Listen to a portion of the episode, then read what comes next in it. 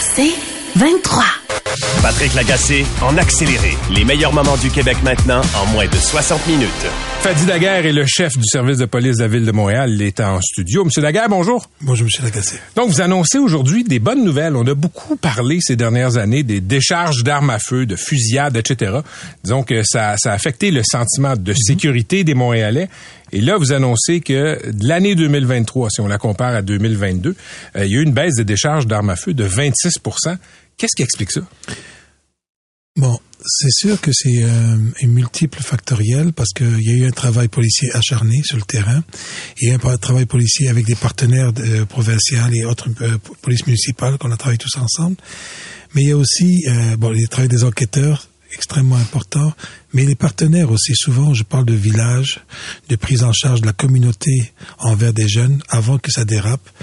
Donc, euh, on a eu des projets, je vais vous donner un, un exemple très rapide, avec des projets comme euh, Collectif, c'est un groupe de policiers, répression, prévention, renseignement, tous ensemble. Et lorsqu'on a arrêté l'individu qui était armé, rapidement, on prenait charge de la famille. La famille aussi dans les, les victimes de ce que leur fils fait. Les, le frère et la sœur observent ce qui se passe, puis rapidement, on a essayé de dissuader l'environnement, de dire, écoute, n'embarque pas comme ton frère, fais attention, reste de ce côté-là de la barrière. Donc il y a eu plusieurs actions, autant répressives que préventives, de la part de la police, de la part des partenaires, qui a fait en sorte qu'il y ait une prise en charge. Mais pour être franc avec vous, il y a une baisse au niveau des fusillades un peu partout au Canada. Donc c'est pas juste attribuable à c'est quoi la raison réelle je pourrais pas le dire, mais je pense qu'il y a une multitude de, facteurs qui font en sorte que ça a baissé. Dans le communiqué, vous parlez de dissuasion ciblée. Oui, c'est celle-là. Mais c'est celle-là. Le, projet collectif, c'est justement, exemple, Fadi Daguerre, c'est une personne que on sait qui fait des vols de véhicules. Hmm. Bon, ben, on va aller le chercher, parce qu'on sait qu'il est armé en plus. On va aller le chercher avant qu'il pose des actes. Puis euh, le 5 avril et le 26 avril, j'étais chanceux, j'étais sur le terrain avec des frappes du SWAT. On est allé sur les lieux. Puis M. Lagacé, les jeunes qu'on a sortis dans le corridor du bloc appartement, 17 ans, 18 ans, 16 ans. Quand je les ai regardés, j'en revenais pas que ces gens-là étaient armés avec plein d'argent dans l'appartement et c'est des gens qui étaient, dans, spécialisés dans le vol de véhicules. Mais ça, c'est ce que vous m'évoquez là, c'est plus de la répression que de la dissuasion. Dans votre esprit, c'est quoi la différence entre dissuasion et répression? Dissuasion, pour moi, c'est une partie de la répression. Une fois que j'ai fait ma répression, afin que je puisse avoir une certaine crédibilité pour la prévention, il faut que je fasse en sorte que je récupère l'entourage du jeune. Donc, dissuasion, c'est la partie répression. Mais aussi, une fois qu'elle est faite, qu'est-ce qu'on fait en prévention pour pas que ça se répète? Souvent, je parle dans mon discours de ce matin, on va être une police proactive et intégrée. Proactive, faut pas réagir à tous les événements, mais plutôt les anticiper et intégrer, être extrêmement proche de toutes les populations pour sentir les fibrillations des communautés, hmm. l'émergence des problèmes. Mais quand vous parlez de dissuasif, c'est vraiment beaucoup plus dans la répression. OK, vous l'avez dit un peu partout au Canada, là, il y a eu des baisses. Est-ce que votre feeling de policier, c'est mm-hmm. quoi? Est-ce que c'est le début d'une tendance lourde ou c'est juste une accalmie avant la tempête? Parce que l'été s'en vient, là. Euh, je, je, franchement, je pourrais pas dire c'est une tendance vers la baisse, vers, vers, la baisse en général. Non, je, pas une tendance lourde. Non, non, non. Euh, ça a bien fonctionné en 2023. Euh, Qu'est-ce que on peut prévoir euh, en 2024 On ne le sait pas. Mais euh, moi, je suis plus le genre de personne avec la direction. On, on s'entend les trois directeurs adjoints pour dire attention on ne sait pas qu'est-ce qui peut se passer en 2024. Je ne veux pas être prophète de malheur, mais je préfère qu'on travaille tout sur le terrain avec les partenaires afin de dissuader les personnes. Même dans mon discours ce matin, j'ai montré la deuxième orientation, être rassurant envers les populations, mais être craint par le milieu criminel. Oui, je vais revenir là-dessus. D'accord. OK. Euh, parlons de recrutement. Euh, il y a eu des il y a eu des problèmes de recrutement au SPVM. Il y a des années où on avait moins de policiers. Euh, le, solde total quand on regardait les retraites était négatif. Là, l'année passée, solde positif de 91 policiers quand on prend en compte les retraites, les départs, etc. Euh, Qu'est-ce qui explique que soudainement le SPVM est peut-être redevenu attractif? Il y a plusieurs facteurs. Premièrement, une euh, une volonté de la part du ministère de la Sécurité publique et de la ville de Montréal de vraiment aider le SPVM à recruter plus en, en, en donnant plus de postes vacants à combler. Premièrement. Deuxièmement, Nicolette, l'Académie de police, nous a réservé plus de places. Deuxième facteur. Le troisième est en lien aussi avec, euh, comment dire, la convention collective, la signer dans les 100 premiers jours, ça aide énormément. Dans vos 100 premiers jours. Dans nos 100 Oui. dans, les- oui, c'est ça, Dans vos- dans vos premiers mes 100 jours comme premiers directeur, ouais. Puis sans moyen de pression, vraiment une, une négociation qui a eu, qui a été fructueuse des deux parts. Franchement, ça, ça a beaucoup aidé pour l'atmosphère, pour être attractif. Et aussi, lorsqu'on a payé Nicolette, lorsqu'on a décidé de payer Nicolette à 10 000 dollars, du coup, on a demandé un contrat moral, puis un contrat signé. Payer la formation, là. Payer la formation, je m'excuse. Un contrat signé avec le- les, les candidats de rester cinq ans à Montréal, parce qu'on avait un, un problème, oui, d'attraction, mais de rétention aussi. Puis, pour être franc avec vous, on a encore un problème de rétention. En 2022, nous avions 72 départs de, de démission. En 2023, on en a 62. Donc, il y a une petite amélioration, mais pas parfaite. Là. Donc, il y a énormément de travail à faire là-dessus. Mais ce qui est encourageant, le SPVM est à nouveau attractif, est à nouveau intéressant. On a présentement, on sait qu'en juin 2024, ça c'est important de le retenir, on a plus de 150 à 170 CV de prêts, au-delà des 250 de prévus. Donc nous prévoyons avoir 430 recrutements, mais l'enjeu, puis Dieu sait qu'ils font leur possible, c'est qu'à l'Académie de police, il y a un nombre de places limitées, mais les candidats, on les a. On espère ne pas les perdre, puis on espère que les autres fonctions policières au Québec signent leur convention collective le plus loin possible. non, mais c'est parce que je... Pour que vous soyez mais oui, en je- haut de la liste oui. des destinations. C'est juste que je vais éviter que s'il y a des grandes conventions collectives qui se signent, je suis pas dupe, on peut risquer de perdre des, des personnes. Parce que la SQ est en négociation Et présentement. OK, dans, dans vos orientations stratégiques, il y a trois axes, puis euh, ça m'a surpris, OK? Euh, premier, se mériter la confiance de la population, de toutes les populations de Montréal. C'est une phrase que vous avez souvent employée, Fadi Daguerre. Deux, être rassurant pour la population et craint du monde criminel. Trois, retrouver pleinement la capacité d'agir. Est-ce que le SPVM est craint par le SPVM? Pourquoi? euh, Par, par- par les bandits? J'espère que Pourquoi? Pourquoi est-ce que vous avez senti Ben- le besoin d'inscrire ça, de mettre ça sur papier que le SPVM doit être craint du monde criminel? Mais je vais envoyer un message clair, premièrement, que je supporte fortement mes enquêteurs, mes enquêteurs sur le terrain. Faites votre travail. Jamais je vous arrêterai là-dessus. Au contraire, les opérations doivent rouler et doivent même se multiplier. Allez-y. Je vais vous raconter une petite histoire. Je suis allé un soir dans un bar, restaurant-bar, avec le groupe Eclipse. Je suis là euh, en Cobra. Je rentre là et il me dit, Monsieur Daguerre, regardez bien. Là, je rentre là, je veux monsieur madame tout le monde qui sont là, dans un restaurant-bar normal, et je vois tout un milieu criminel dans le même resto. Puis Vous avez dit, reconnu des bandits. oui. Et là, ils me l'ont dit, il m'a dit, c'est telle personne, telle personne. Puis il se peut qu'il y ait des armes ici. Mais je dis, voyons donc. Alors la phrase, elle est, elle est venue vraiment de là. Comment je peux être rassurant on va, monsieur, madame, tout le monde est en train de souper ce soir, dans le même resto, là. Et comment je peux m'assurer d'éliminer les personnes, les criminels qui sont peu, possiblement armés, les sortir de cette zone-là et laisser les gens, monsieur, madame, tout le monde, avoir un souper tranquille? Mais Monsieur Daguerre, si vous avez mis dans le plan stratégique là, euh, que le SPM doit être craint du monde criminel, c'est parce que le monde crimi- criminel ne craint pas le SPVM. Mais je- ou ne le craignait pas. Je, non, honnêtement, j'avais pas cette euh, idée en tête qu'on n'était pas craint. Mais je voulais juste marteler le message à mes confrères policiers, policières sur le terrain, ainsi que les autres partenaires.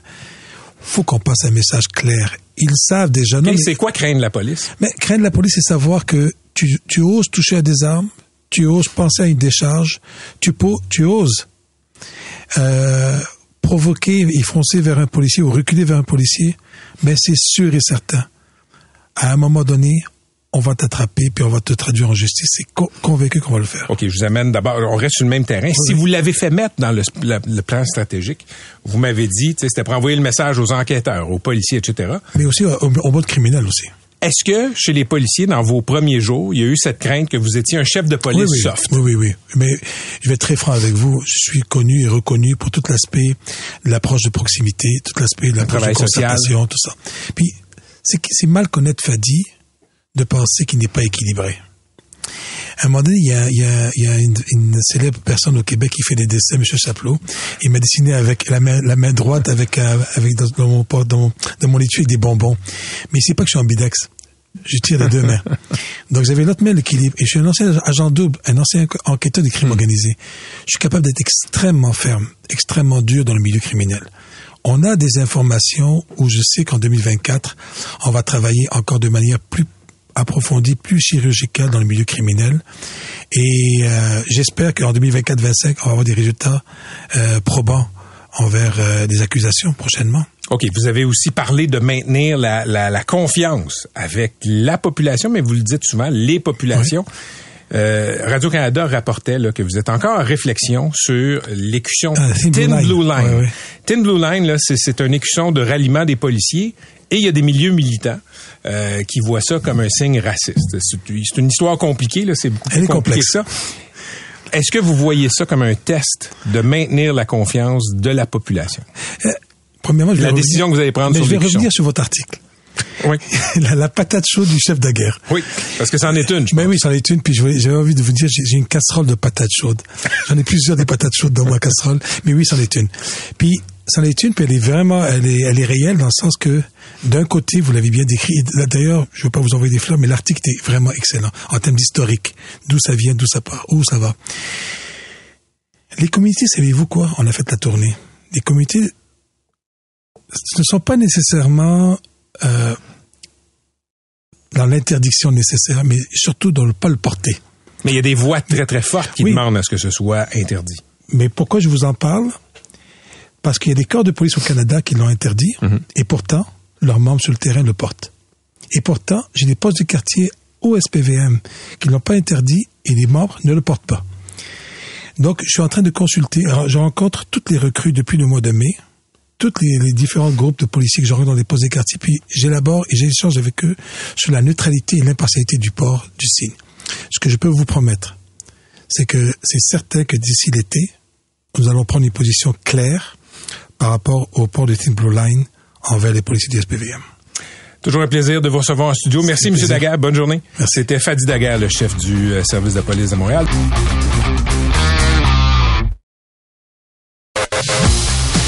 Patrick Lagacé en accéléré. Une enquête réalisée par la Fédération des comités de parents du Québec en collaboration avec l'Université de Sherbrooke confirme qu'un jeune sur cinq au secondaire passe au moins quatre heures par jour devant un écran durant ses temps libres.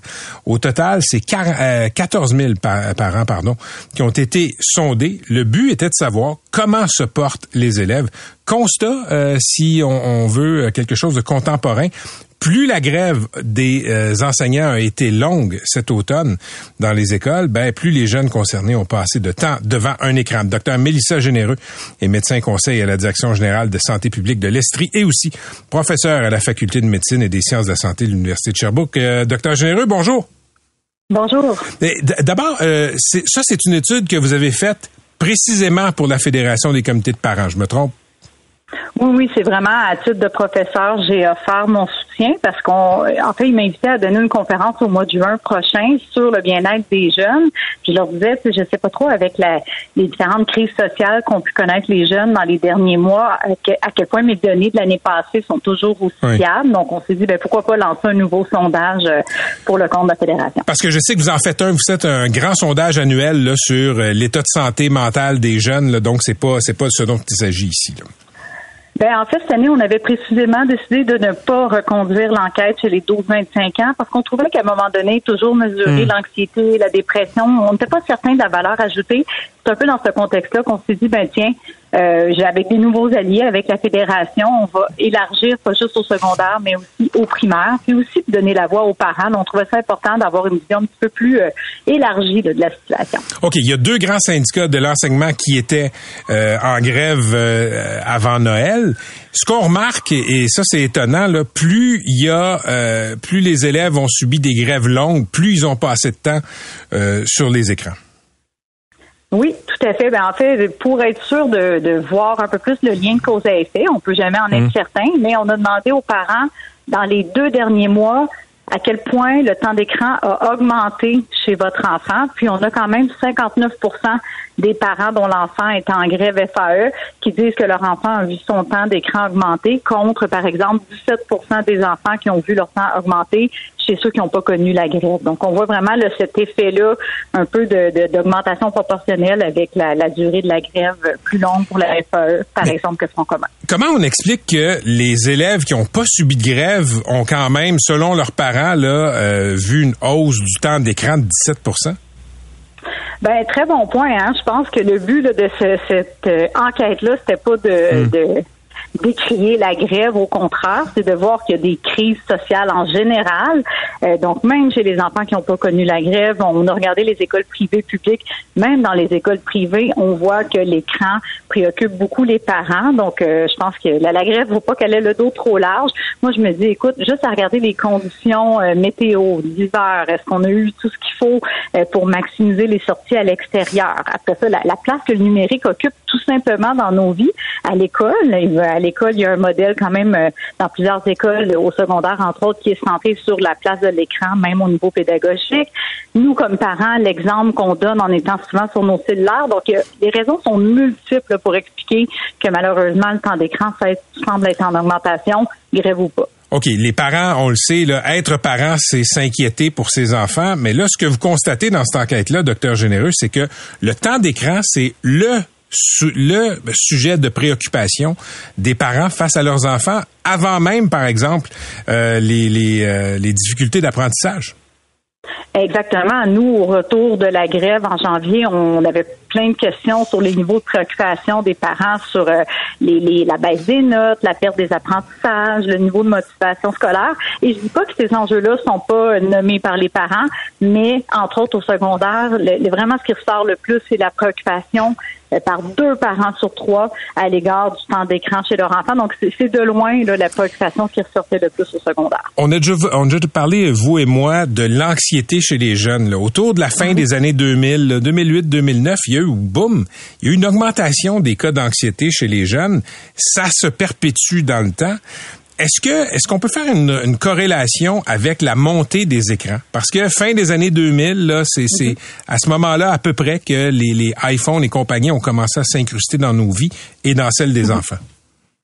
Euh, tout à fait. C'est sûr que l'anxiété, la santé mentale, ça a plusieurs causes, plusieurs facteurs euh, euh, impliqués, mais définitivement, le, General Surgeon aux États-Unis, l'Association américaine de psychologie, des, des psychologues aussi le, le, dit en 2023 à quel point les réseaux sociaux, plus particulièrement, là, c'est pas juste l'écran, mais les réseaux sociaux peuvent et nuisent à la santé mentale des jeunes pour plusieurs raisons.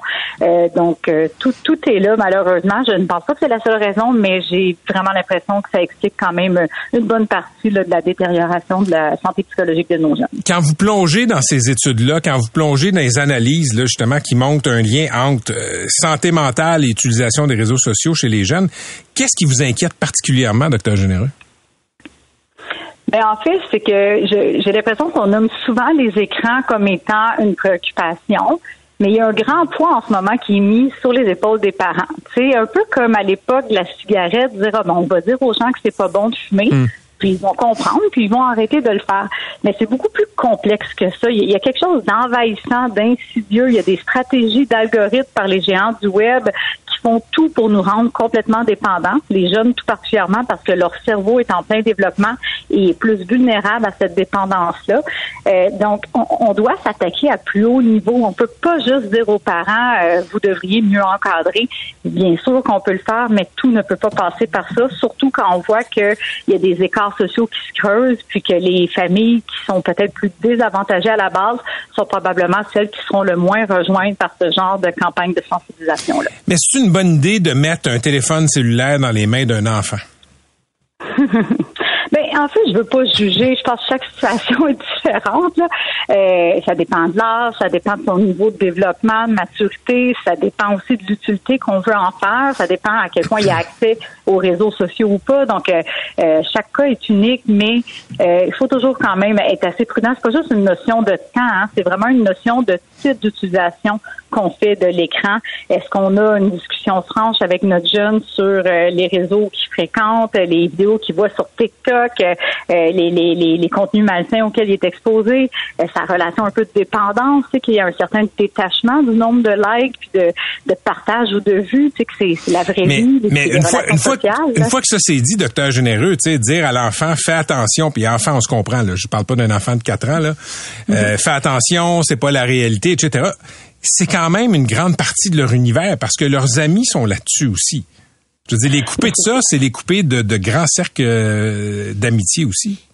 C'est un peu ça qui est inquiétant entre vous et moi parce que les jeunes qui passent quatre heures ou plus de leur temps libre sur les réseaux sociaux pour socialiser, pendant qu'ils font ça, ils apprennent pas à socialiser dans le vrai monde. Et ça, malheureusement, on le voit dans d'autres données que nos, jeunes ont, plus d'anxiété sociale ou minimalement se sentent en moyenne moins à l'aise, moins compétents à socialiser qu'il ne l'était il y a plusieurs années. Donc ça aussi, ça vient alimenter un certain cercle vicieux. Donc la question de base, c'est est-ce qu'on veut que nos jeunes apprennent à se développer comme êtres sociaux en ligne de manière virtuelle ou plutôt en présentiel à l'école, dans des, événements extérieurs publics. Et ça, moi, je pense que c'est un peu le, le, nerf de la guerre. OK. Interdire le cellulaire en classe en terminant, qu'est-ce que vous en pensez? Mais je pense qu'on ne doit pas se limiter à une solution unique. si on interdit le cellulaire, mais que parallèlement, les méthodes pédagogiques misent encore énormément sur les écrans, que les adultes, parents ou euh, adultes à l'école ou peu importe, continuent à beaucoup utiliser les écrans, donc euh, sont hmm. moins des bons modèles de rôle. Et surtout, si on ne mise pas sur des activités alternatives qui sont sans écran pour donner le goût aux jeunes de faire d'autres choses, je pense qu'on va juste attaquer une mini partie du problème. Merci d'avoir été avec nous. C'est toujours un plaisir d'échanger sur les écrans et la santé des jeunes avec vous. Ça fait plaisir. À la prochaine. Docteur Mélissa Généreux, qui est médecin spécialiste en santé. Patrick Lagacé, en accéléré. Société. Société. Avec Never, never gonna give you up. stop, not the way Il n'y aura pas de sport dans la chronique de Mickey Guerrier. Sinon, le sport du dating et de la rencontre.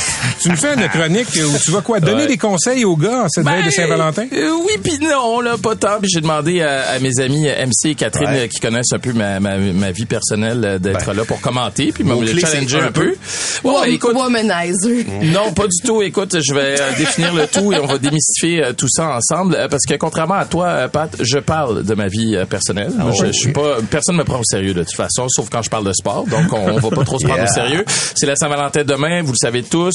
Euh, je sais pas pourquoi tout le monde capote, parce que moi, j'ai déjà été en couple vraiment longtemps. Un enfant. J'ai un enfant, voilà. J'ai été en couple très longtemps dans ma vie. Longtemps, longtemps c'est, euh, ça veut dire quoi, ça? Ben, 9 ans. 9 ans. c'est pas pire. Avec la même personne? Avec la même personne. Et j'ai été 6 ans aussi avec une autre. J'ai, j'ai quand même été ah, euh, en couple assez longtemps. On connaît pas ce maker-là. Puis la Saint-Valentin, ben, c'est pas si hot que ça même quand t'es en couple. En fait, surtout quand t'es en couple, parce que je vous écoutais parler un, petit peu plus tôt, euh, Catherine, Pat euh, et, euh, et MC. les attentes, non, non, mais les attentes envers Monsieur Beauchamp par rapport à la Saint-Valentin, oui. ça m'a brisé le cœur. Les gars, vous m'avez rassuré, merci, vous résistez à ça.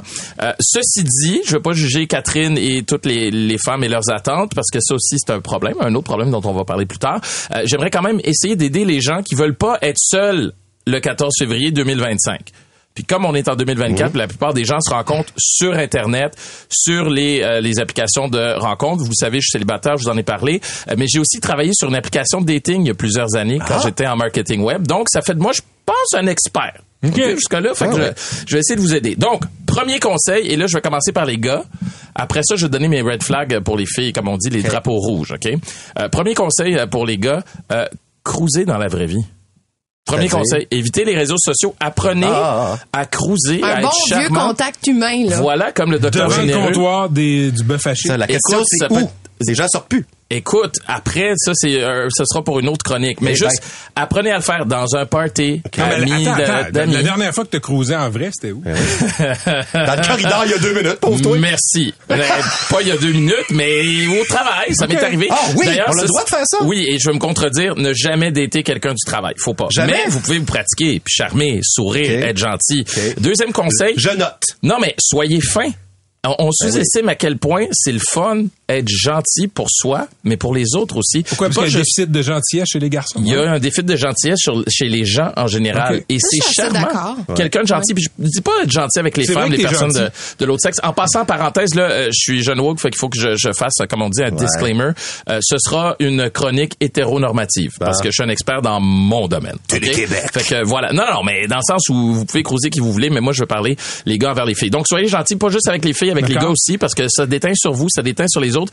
Et il y a rien de mieux pour votre réputation que quelqu'un dise MC, euh, il est comment? Ah, il est tellement fin, il est fin il avec est fin. tout le monde, c'est un fin parmi les fins. C'est vrai. On m'a déjà engagé en, en me disant ça. J'ai demandé pourquoi vous m'engagez. Ben parce que tu as la réputation d'être un fin parmi les fins. J'étais là, ma mère va être fière. Écoute. Euh, autre conseil, traitez les filles comme vous aimeriez qu'on vous traite Ben oui. comme vous aimeriez qu'on traite votre fille, votre mère, votre sœur, votre cousine, votre amie.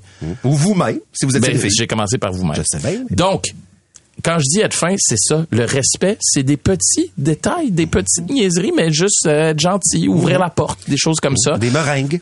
Des meringues. Moi, je suis d'accord que les Payer l'addition.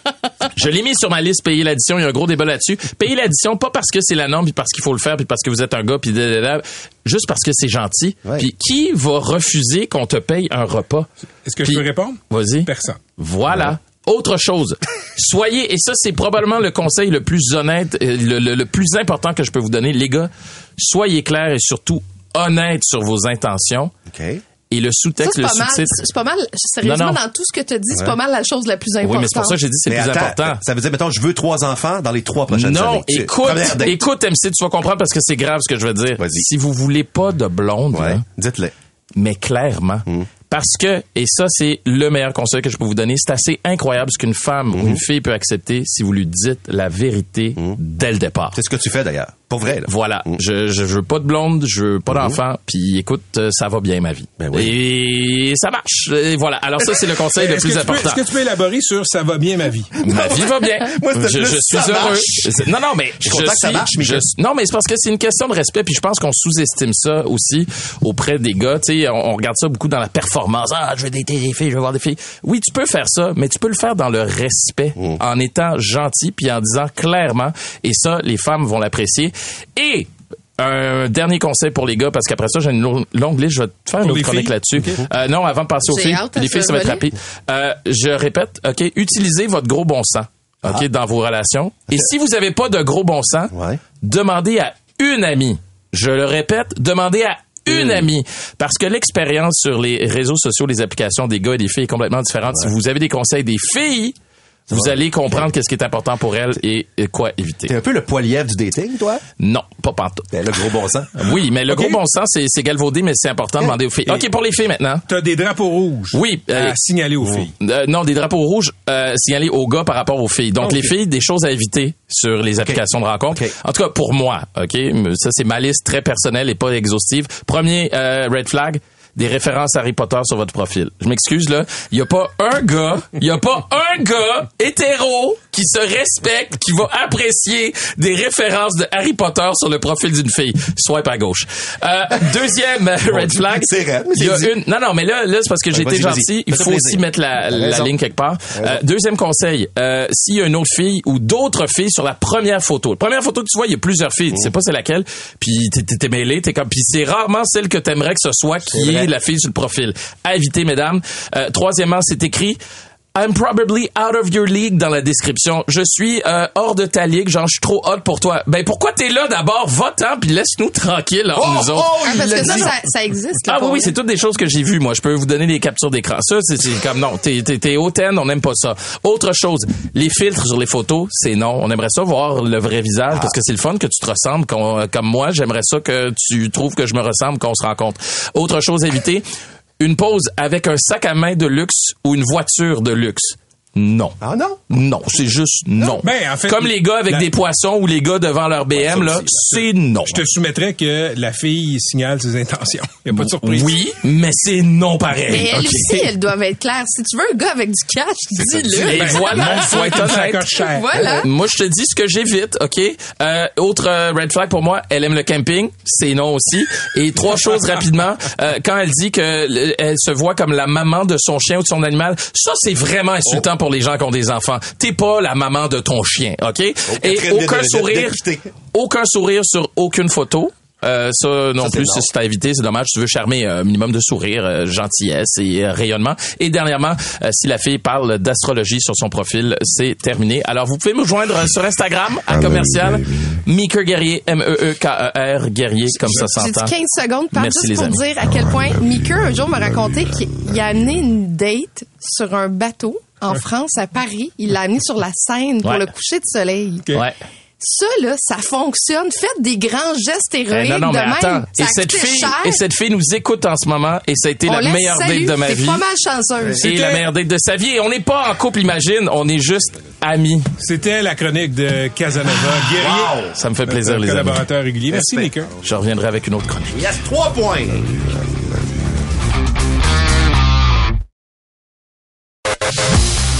Patrick Lagacé en accéléré. Martin Matt, euh, qui a créé ce beau bébé télévisuel qui était Les Beaux Malaises, va récidiver avec une autre euh, série télévisée, mais cette fois-ci, ce sera pas à TVA, ça va être à Prime Video, et il est avec nous. Il est avec nous et cette- série ne porte pas de nom pour euh, l'instant. J'imagine que ça sera à Brainstorming. Bonjour Martin Matt. Allô, ça va bien? Oui. Bon, eh ben, écoute Martin, c'est une grande nouvelle de savoir premièrement que tu travaillais sur une série de fiction et deuxièmement, ben, de savoir que cette série s'en va sur une plateforme. Je sais Ouais. que j'ai lu ce matin dans la presse que Netflix avait été intéressé, TVA aussi? Qu'est-ce qui te fait pencher pour Prime? Ben moi j'ai lu ça dans la presse. Euh, écoute, pour être franc, c'est eux qui m'ont. J'avais déjà rencontré Netflix il y a un petit bout. TVA, ben c'est évident. J'ai beaucoup beaucoup travaillé avec eux. Puis euh, c'est. c'est- Mais ce projet-là, tout simplement, j'avais commencé à, à travailler sur le talk show. Puis après ça, pendant l'année. Euh, ils ont acheté les Beaux Malaises, Prime, les trois premières saisons, et ils ont dit, s'il y a une série télé qui, qui aimerait développer, on aimerait ça le rencontrer. Fait que je les ai rencontrés, parce que j'avais déjà commencé à écrire ça, moi, il y a un an. Ce projet-là, il me tient à cœur. Ça fait longtemps, je pense, à ce projet-là. Puis, euh, je leur ai pitché ça in English. Puis, euh, Your best English? Oh yes. Puis euh, écoute, ça, ça a très bien marché. Puis ils ont dit que ça nous intéresse, on a le goût. Fait que euh, là, c'est arrivé après le, talk show. J'avais commencé à écrire ça. Fait que je me suis dit, tiens, des fois la vie amène plusieurs projets en même temps. J'aurais aimé faire une deuxième saison, mais j'avais pas mal avancé l'écriture de ça, j'avais le goût de me lancer là-dedans. Fait que non, c'est tout simplement ça. C'est eux autres qui sont montrés très intéressés, puis il y a- beaucoup de liberté, évidemment. Euh, on se cachera pas aussi que la télé, euh, faire une série d'époque, c'est, dans les années 90, euh, les budgets de la télé... Euh, Euh, à vue d'œil. c'est oui, c'est vrai, c'est de moins en moins évident. Fait que eux, euh, il y avait le budget, il y avait le goût de le faire. Les formats aussi, nous autres, c'est c'est des demi-heures ou des heures, ce qui veut dire des 21 minutes ou 43. Là, eux autres, c'est que ce soit 32, 28, euh, 34. Fait que pour un auteur, c'est vraiment le fun, ça. Tu t'as plus de latitude pour écrire tes épisodes. Fait que c'est- ça va être des 30 minutes à peu près, des 32, des 28. Puis ça, c'est c'est- c'est bien, bien fun. ouais. Donc, je comprends, Martin, que euh, développer pour une nouvelle plateforme, entre guillemets, comme Amazon, c'est plus simple pour un créateur? Oui, il y a plus. Ben, c'est plus simple. Écoute, moi, j'ai fait euh, plusieurs années des beaux malaises à TVA. puis J'étais très, très heureux. Puis ça a été le fun. Mais c'est vrai qu'il y a des contraintes, euh, évidemment, de budget. Et là, avec une série que- qui va se passer dans les années 90, euh, évidemment que on se le cachera pas. Je pense qu'ils ont plus de budget. Puis euh, c'est, c'est, c'est quelque chose qui est pour un créateur qui est, qui est, qui est pas mal le fun parce que toutes les pas, pas que moi, les dernières sais, je parlais avec mon, mon gérant, il me parlait de, de la candidate qui ont produit, qui, qui Oui. sont obligés d'enlever des scènes, sont obligés de couper des, des sections, sont, tu sais, c'est dur, pareil, c'est les budgets sont plus là, donc d'avoir cette liberté-là, je me sens vraiment privilégié puis chanceux. Mais Martin, Euh, c'est- c'est-tu le début ouais. de la fin de la télé? Si même toi, tu sais, Patrick Huard est allé avec LOL, toi, tu t'en vas là, Ouais. c'est un indice que vous nous donnez qu'il va falloir aller vers les plateformes? pense pas, mais c'est quand même une bonne question. Parce que c'est sûr que pour la fiction, tabarouette, ça commence à être Ouais, hein. serré. hein. Hey, y a- y a- moi, quand j'ai je revenu avec les Beaux Malaises 2.0, je me rappelle, le bureau m'a dit, euh, moi, je produis avec Encore, puis ils m'ont dit, on va essayer d'avoir euh, ce que tu avais il y a 3-4 ans, tu sais. J'ai dit, comment est-ce que j'avais? J'ai dit, c'est sûr qu'on a au moins ce qu'on avait, sinon plus. Ils ont dit, non, non, non. C'est- Au maximum, c'est ce qu'on avait, sinon moins. Ouch. Fait que, là, tu dis, ben voyons, tu sais, moi, je me rappelle des tests avec le producteur, de, là, là, faut que tu choisisses. là. C'est soit telle chanson, ou euh, t'enlèves deux autos de police, ou il n'y a pas de figurant. ou- c'est comme ça qu'on travaille. Fait que c'est quand même serré, malgré que ça fait des très beaux résultats. Moi, je suis pas gêné de ça. Je suis très content de ce qu'on a fait avec les beaux malaises à TVA, mais c'est sûr que d'avoir la latitude de choisir la musique que tu veux, euh, de mettre ce que tu as mis sur papier, que tu avais en tête, tu peux le mettre à l'écran. Ben oui, mais c'est sûr que il y, a, une mutation, il y a, un budget qui, qui, qui- qui- sur les plateformes qu'il n'y a pas sur la télé conventionnelle. C'est comme un, on dirait qu'on n'ose pas trop d'en parler, mais c'est une réalité. Oui. Tu sais, TVA, ça a été, euh, ils ont coupé beaucoup de postes. Là, Bell vient de le faire, Radio Canada va le faire. Donc, euh, puis tu sais, moi, ça en tant que créateur, ben, j'ai le goût de raconter cette histoire-là. Fait que si, si on m'offre les moyens de le faire, ben, je suis vraiment content. Pourquoi tu avais le goût de raconter cette histoire-là et quelle est cette histoire-là? Ben, c'est, écoute, c'est une période de ma vie. Moi, c'est toujours ça. là, comme les beaux malaises, c'était euh, une période quand j'ai, j'étais humoriste établi, j'avais des enfants, une famille, des amis. Mais ben, mi 90, c'est des années très très importantes pour moi, puis euh, encore plus pour mon père. Je pense donc c'est inspiré de ça. Euh, mon père avait une vitrerie à Laval, puis je travaillais là. Puis c'est un temps où il n'y avait pas de cellulaire, pas d'internet. Euh, tout ça arrivait. Euh, mon père avait dans cinquantaine, il avait l'âge que j'ai aujourd'hui. Il a eu beaucoup de difficultés à s'adapter à ça. C'est un peu la chute d'un homme qui, avait tout réussi, sa grosse shop, ça allait bien, la famille. Puis là, tout d'un coup, euh, il y a de la misère à s'adapter, ça dégringole. euh, il y a deux enfants, il y en a un qui, s'en va en humour, l'autre qui a un accident d'auto. euh, donc, c'est une période de, de ma vie forte, puis que j'avais le goût de raconter, mais que j'ai souvent mis ça de côté, puis je n'avais parlé à à l'époque, puis c'est ça, il y a peut-être un an, un an et demi, je me suis mis à l'écrire, par commencer à raconter l'histoire. Fait c'est quelque chose de, de fort, Mais- de, des, moments forts qui partent du ventre que j'ai le goût de compter, ouais. Martin, ton, ton papa est décédé. Est-ce que tu penses que le fait qu'il ne soit plus là te donne des ailes de la liberté, de un, l'incarner, puis deux, d'écrire sur lui? Oh, la réponse est oui. Pas cette question, non. c'est toujours délicat de. En même temps, j'aime ça rappeler que c'est de la fiction. Tu sais, ça. Dans le moment, mon titre de travail, c'est Vitrerie Joyale, puis le, le personnage principal s'appelle André Joyal. Puis tu sais, je prends une petite distance, tu sais. Mais c'est sûr que oui, ça donne une certaine latitude. C'est une époque aussi. J'ai écrit des scènes, je suis comme un peu, euh, un peu gêné, tu sais, c'était- par rapport à la misogynie, par rapport au racisme, par rapport à, à l'homophobie. Tu sais, dans le shop, là, quand il rentrait un client homosexuel, euh, c'était quelque chose, là, tu sais. Puis mon, mon père, c'était quelqu'un qui il vient de la construction, puis c'était, il y avait une, tu sais, il y avait un syndicat, puis quand il y avait un conflit avec le syndicat, ben, tu sais, je l'ai entendu dire, euh, regarde, on va aller régler ça dehors, puis entre hommes, puis tu sais, c'était, c'était violent. Donc c'est, aujourd'hui, ça a quasiment l'air absurde. Des fois, je pense à des scènes, puis tu sais, quand on appelait, puis Monsieur Matt, es-tu là, puis on disait non, ah. Ben, ça allait au lendemain, tu sais. Là, aujourd'hui, c'est plutôt euh, puis la vente aussi, là, il n'y avait pas d'internet. tu sais, Là, je- moi, je veux, moi, j'ai été vendeur sur la route avec les vendeurs de, de l'entreprise à mon père, les trucs de vente, les cours de vente, les techniques pour closer. Moi, j'ai j'ai fait ça là à l'appel. Fait que ça, j'ai j'ai hâte de montrer ça, de, de, de, de tourner ces scènes Je comprends qu'on va être dans le, le, le non politically correct. Là. Si tu t'en vas Mhm. toucher des zones, euh, que, comme tu, tu l'as fait avec les beaux malaises. Ça reste du Martin Matt, là. C'est ça, là. c'est- Ça va être délicat. Puis en même temps, euh, tellement délicat que j'ai- c'est drôle parce que je parlais à, à mon gérant aujourd'hui. Je, pense que c'est- l'auteur, c'est-tu Kevin Lambert qui avait fait euh, Ouais. lire son livre par Oui. un, Ouais. un lecteur sensible? Un comité, je vais là, peut- ouais. Je vais peut-être faire ça. T'a- T'auras peut-être plus de série, Martin. Ouais, parce, que François. Havard, il est capable d'en prendre, lui, tu sais. Non, mais en même temps, si on a un film sur le racisme de l'époque, ben on le montre, puis il y a de quoi de beau de montrer où on est rendu, tu sais, par Ben ouais. rapport à la, la- la- la- la progression qu'on a faite. Mais c'est vrai que ça, tu sais, aujourd'hui là, euh, c'est fou là. Tu sais, moi, je faisais des chroniques au talk show de Marc Labrèche de financière.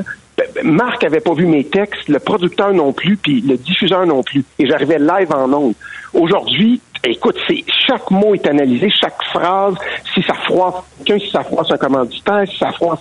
Tu sais, quand on dit on peut plus rien dire, c'est faux, mais c'est vrai que c'est- beaucoup plus. Euh, faut faire attention quand tu t'exprimes, faut pas froisser un tel, faut pas. Tu sais, m'amener. euh, Mais ça, de- m'amène sur un terrain, justement, quand tu dis on peut plus rien dire, on peut plus rien faire. Ouais. Est-ce qu'on peut faire tous les sketchs qu'on veut au bye-bye? Je voulais t'entendre sur l'imitation qu'il y avait eu de toi. J'ai cru comprendre que ça, ça avait été un petit peu sensible, non?